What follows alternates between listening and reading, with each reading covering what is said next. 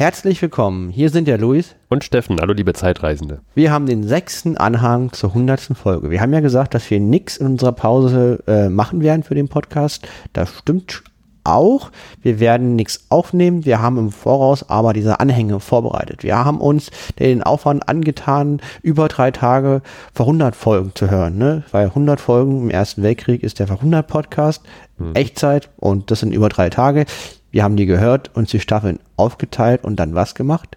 Und dann ein Best-of zusammengeschnitten. Und diesmal in dieser Staffel 1917 Frühjahr, da, da warst du für verantwortlich sozusagen, ähm, und hast dir vorgenommen, die Folgen von 58 bis 66 Genau. Und was, was, Luis, also welches Datum ist denn das ungefähr? Und was ist denn, worum geht es denn in dieser Staffel? Weil es ist ja schwer, jetzt einfach nur so ein Best-of anzuhören. Man muss ja auch mal so ein bisschen erklären, was werdet ihr gleich hören?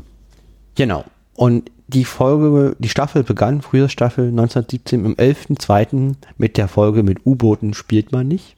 Mhm. Und äh, endete am 13.8. mit einer Folge auf dem Tempelhofer Feld. Ach, die Folge. Ja, ähm, das große Thema sind zwei Sachen. Einmal ist es der Eintritt Amerikas in den Krieg aufgrund des uneingeschränkten U-Boot-Kriegs.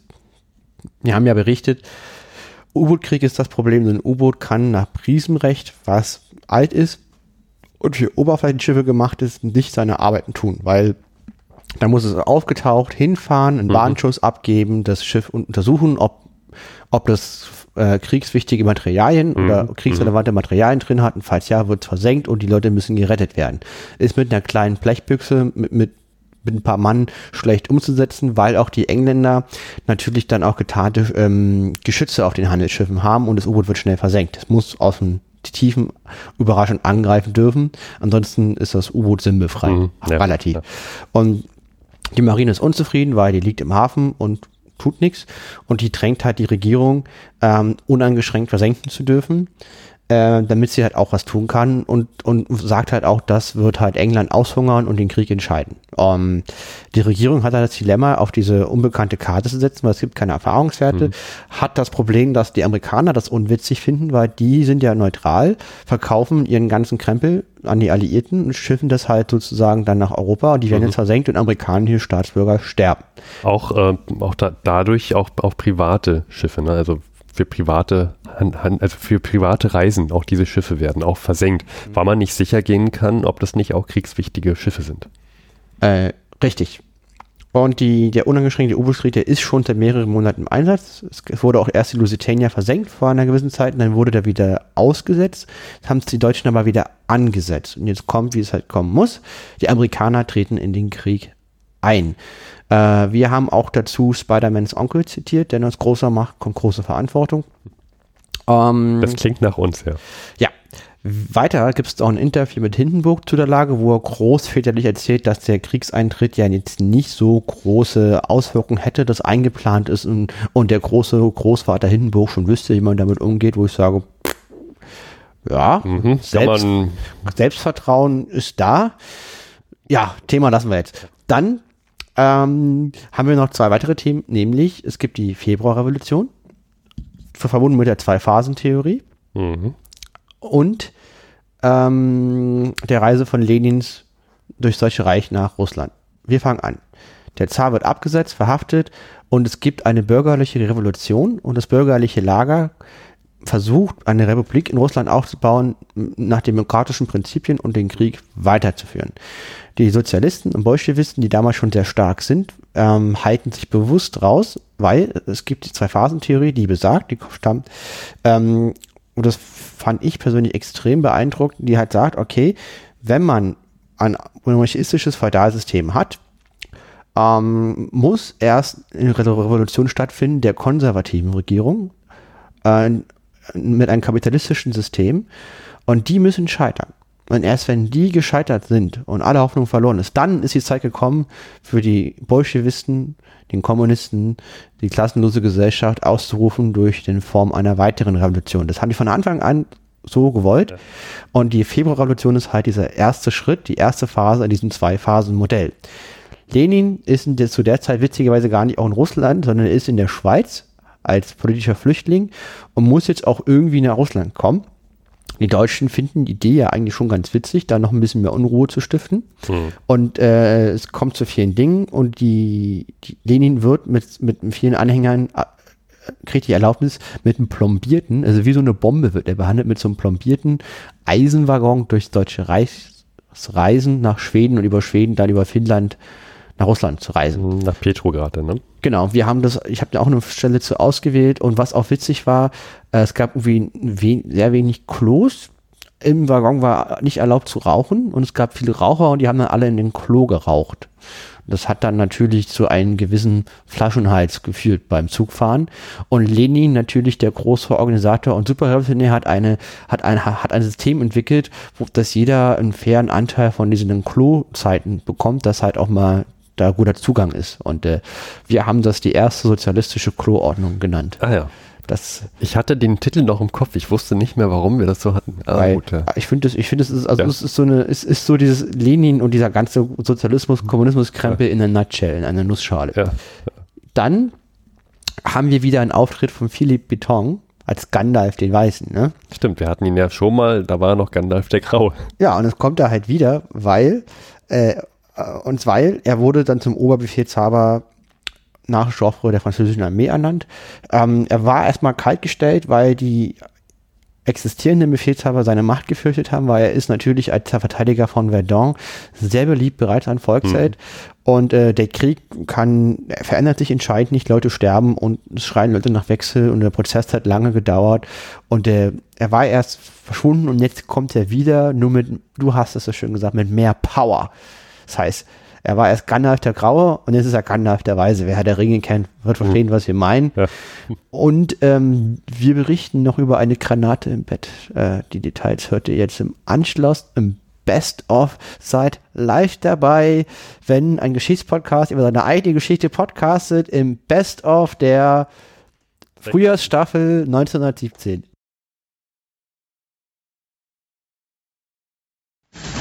Viewer discretion is advised.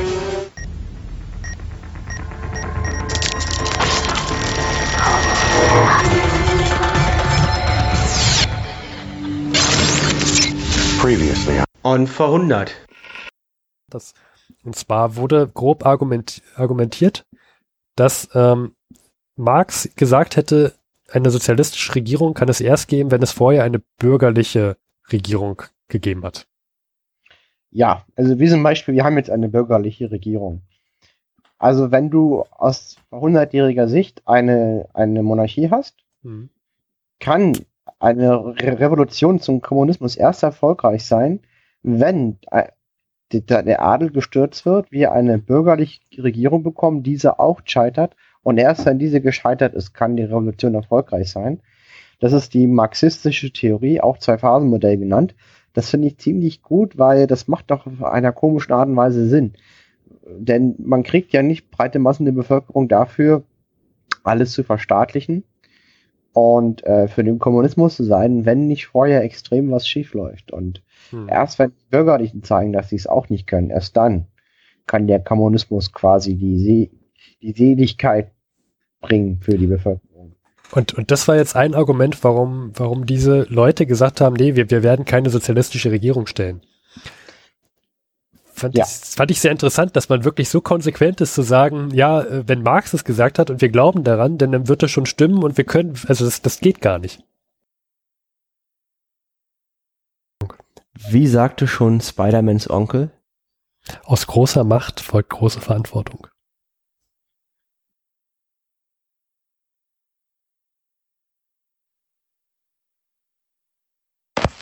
Welche Wirkung wird nach eurer Exzellenz Ansicht der Eintritt Amerikas in den Krieg haben? Es ist klar, dass ein so schwerwiegender Entschluss wie die Erklärung des uneingeschränkten Tauchbootkrieges nicht gefasst wurde, ohne alle möglichen Wirkungen vorher genauestens zu überlegen, auch das Eingreifen Amerikas. Ohne weiteres gebe ich zu, dass die finanzielle Hilfe als Fluss auf seitens unserer Gegner zu buchen ist. Doch hat es sich in diesem Kriege gezeigt, dass im Widerspruch mit früheren Kriegserfahrungen Geld nicht das Wichtigste ist. was zum Kriegsführen gehört.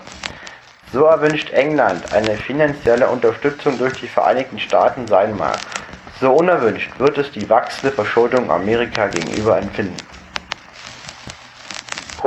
Wie denken Eure Exzellenz über die materielle Seite der amerikanischen Hilfe? Die Kriegslieferungen der USA an die Entente haben bereits einen derartigen Umfang angenommen, dass eine weitere Steigerung nicht gut möglich erscheint. Gleichzeitig beabsichtigt man jetzt ein Heer von anderthalb bis zwei Millionen aufzustellen. Ein solches Heer auszurüsten, trotzdem die Lieferungen an die Entente in dem bisherigen Umfang weiterzuführen, erscheint mir fraglich. Wie denken Eure Exzellenz über die Möglichkeit des Eingreifens amerikanischer Truppen in Europa? Selbst bei intensivster Arbeit und großmöglichster Unterstützung durch die Entente-Staaten durch die Entsendung von Instruktionsoffizieren ist damit nicht zu rechnen, dass vor Jahresfrist ein amerikanisches Expeditionskorps von einigermaßen erheblicher Stärke zur Einschiffung nach Europa bereit ist.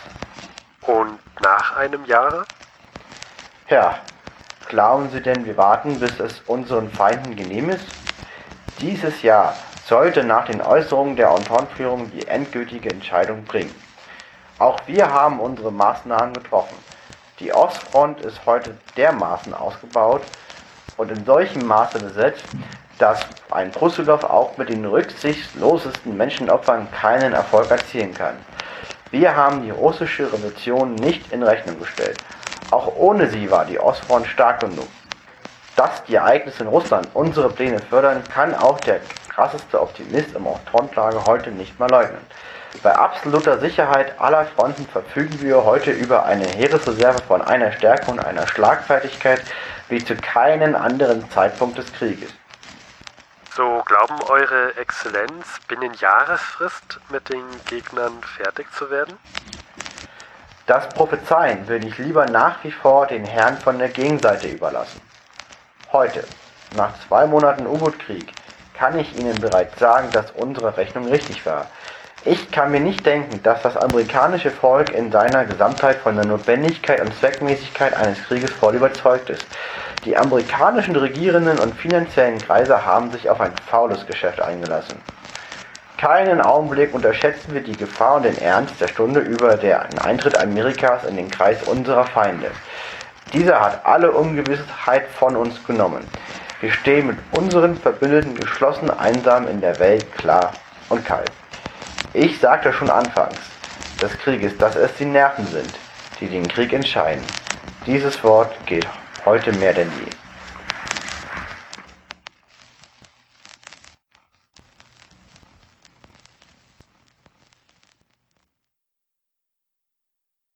Das war vor 100, Folge 62. Vielen Dank an alle Zeitreisende, vor allem an Silke, Kirsten und Kim.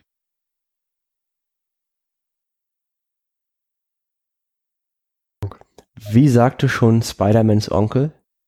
Aus großer Macht folgt große Verantwortung. Auf, wir sollten nur mal ganz kurz gucken, ob das mit den Datum, das möchte ich nur mal ganz kurz verifizieren. Ich habe die Suchmaschine meines Nutzervertrauens in Einsatz und zwar. Ich glaube, es war der 6.4. Wenn, wenn nicht, trinke ich nachher einen Schnaps. Aus dem BVB-Eierbecher. Alles klar, Kriegziele. Also die USA sind in den Krieg eingetreten. Ja, Moment, Moment. War es denn jetzt das Thema, äh, das Datum? Ähm, da bin ich gerade noch dran. Hm. Der vor 100 Podcast ist sehr gut vorbereitet. Ja. Du könntest auch das Konzept von letzter Sendung aufmachen, da müsste das drinstehen. Das ist natürlich die wesentlich bessere Lösung. Denn der vor 100 Podcast hat immer wunderbare Konzepte.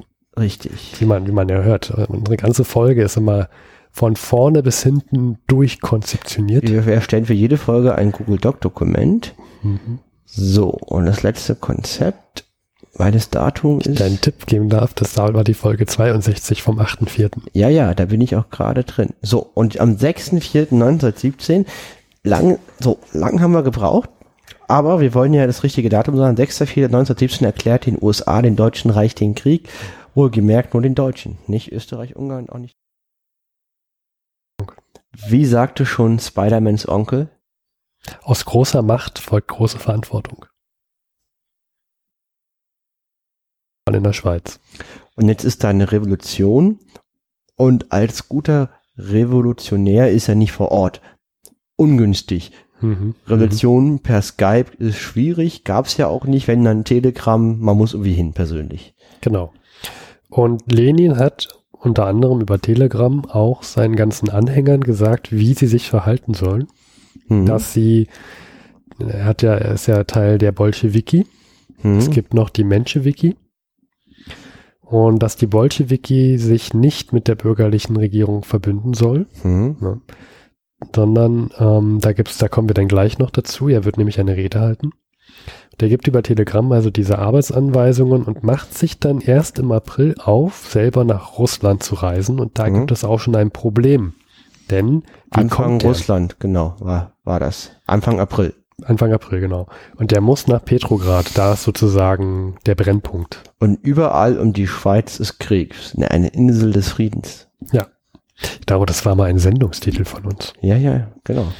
Und jetzt hat er das Deutsche Reich um Hilfe gebeten, nämlich dass er über das Deutsche Reich nach Finnland oder nach Schweden und dann nach Finnland kann Mhm. und braucht natürlich die Genehmigung. Er kann ja nicht einfach mit dem Zug da so durchfahren. Er ist ja Angehöriger eines verfeindeten Staats. Genau. Das heißt Internierung normalerweise.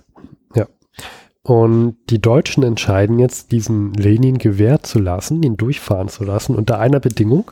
Denn wenn er dort ankommt, muss er sich dafür einsetzen, dass sofortige Friedensbedingungen, also dass sofortiger Friedenseintritt Mhm. mit Russland eintreten soll. Und das möchte er sowieso. Ja, genau. Und die werden dann mit dem Zug durch Deutschland gefahren und der Zug ist plombiert, also die, der ist verschlossen. Und dann werden die durchs Deutsche Reich gefahren. Hm, Ich glaube, 30 andere sind noch mit ihm unterwegs. Ja, was ich witzig fand, im Zug hat der Lenin das Rauchen verboten, die mussten alle draußen rauchen. Und er hat dann im, im Zugklo eine Art System ein, sich einfallen lassen, dass halt die Leute, die nicht rauchen, aber wirklich auf Klo müssen, da bevorzugt werden. Also er hat das irgendwie alles organisiert. Hm, Also ein, eine sozialistische Kloordnung. Ja, die erste sozialistische Kloordnung war im Waggon im Deutschen Reich von Lenin, als er nach Schweden durchgeschleust wurde.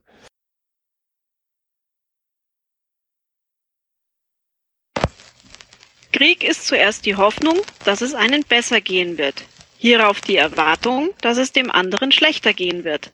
Dann die Genugtuung, dass es dem anderen auch nicht besser geht. Und hiernach die Überraschung, dass es beiden schlechter geht. Das hat Karl Kraus gesagt. Liebe Zeitreisende, ich bin Silke und ich sage euch, heute ist der 20. 5.2017 und vor 100 Jahren war der 20. 6.5.1917. Bühne frei für die 65. Ausgabe von Vor 100. Brücke in den, in den Zwergenhüllen von Keine Ahnung. es, Wie dieser gab Berg da heißt. es gab so eine Zwergenhöhle. Ja, das von Moria. Am Moria. Ja, jetzt wurde Von Moria, da sind die Gefährten durch und sie wurden von dem Balrog verfolgt. Ein Wesen aus der Hölle, gemacht aus der Macht der Magie, nicht besiegbar. Es gab eine ganz schmale Brücke und die mussten von diesen Dämonen fliehen, die die Berge, die die Zwerge quasi in den Tiefen des Berges gefunden haben, in ihrer Gier nach Gold.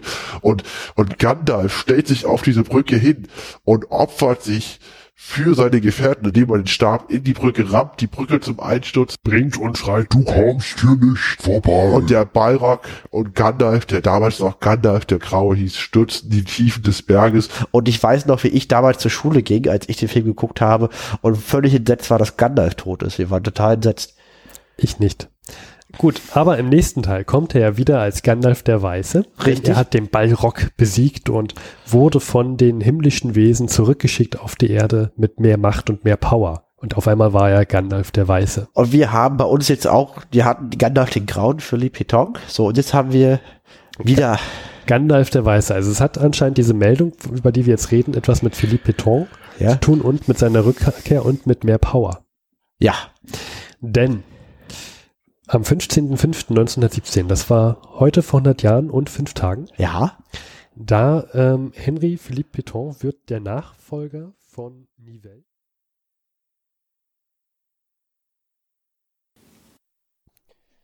Die Granate im Bett. Wieder und wieder kehrt die Kälte zurück. Der Steckrübenwinter 1916, 1917 ist insgesamt nicht besonders eisig, doch mancherorts sinken die Temperaturen noch bis ins Frühjahr hinein tief unter den Gefrierpunkt. Frühlingsanfang, aber kein Frühling, titelt eine Zeitung am 21. März. In Bayern schneit es noch heftig bis Mitte April. Ohne Kohle können die Menschen in den Städten nicht heizen. Sie bibbern sich in den Schlaf. Der Hunger nagt an ihnen. Krankheiten breiten sich aus.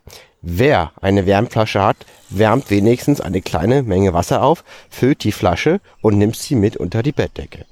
Die alten Wärmer aus Zink, Messing oder Aluminium haben die Leute schon bei Sammlungen des Heeres abgegeben. Für Waffen und Kriegsgerät. Nun, da die alten Flaschen fehlen, dient als Ersatz Abfall, der von der Front zurückkommt. Die Wärmflasche im Bild ist zum Beispiel aus Messing. Wiegt leer ein Kilogramm, gefüllt das Doppelte und war einmal eine Granate. Damit herzlich willkommen zur Verhundert Folge 66. Ich begrüße an meiner Seite Luis. Hallo Luis.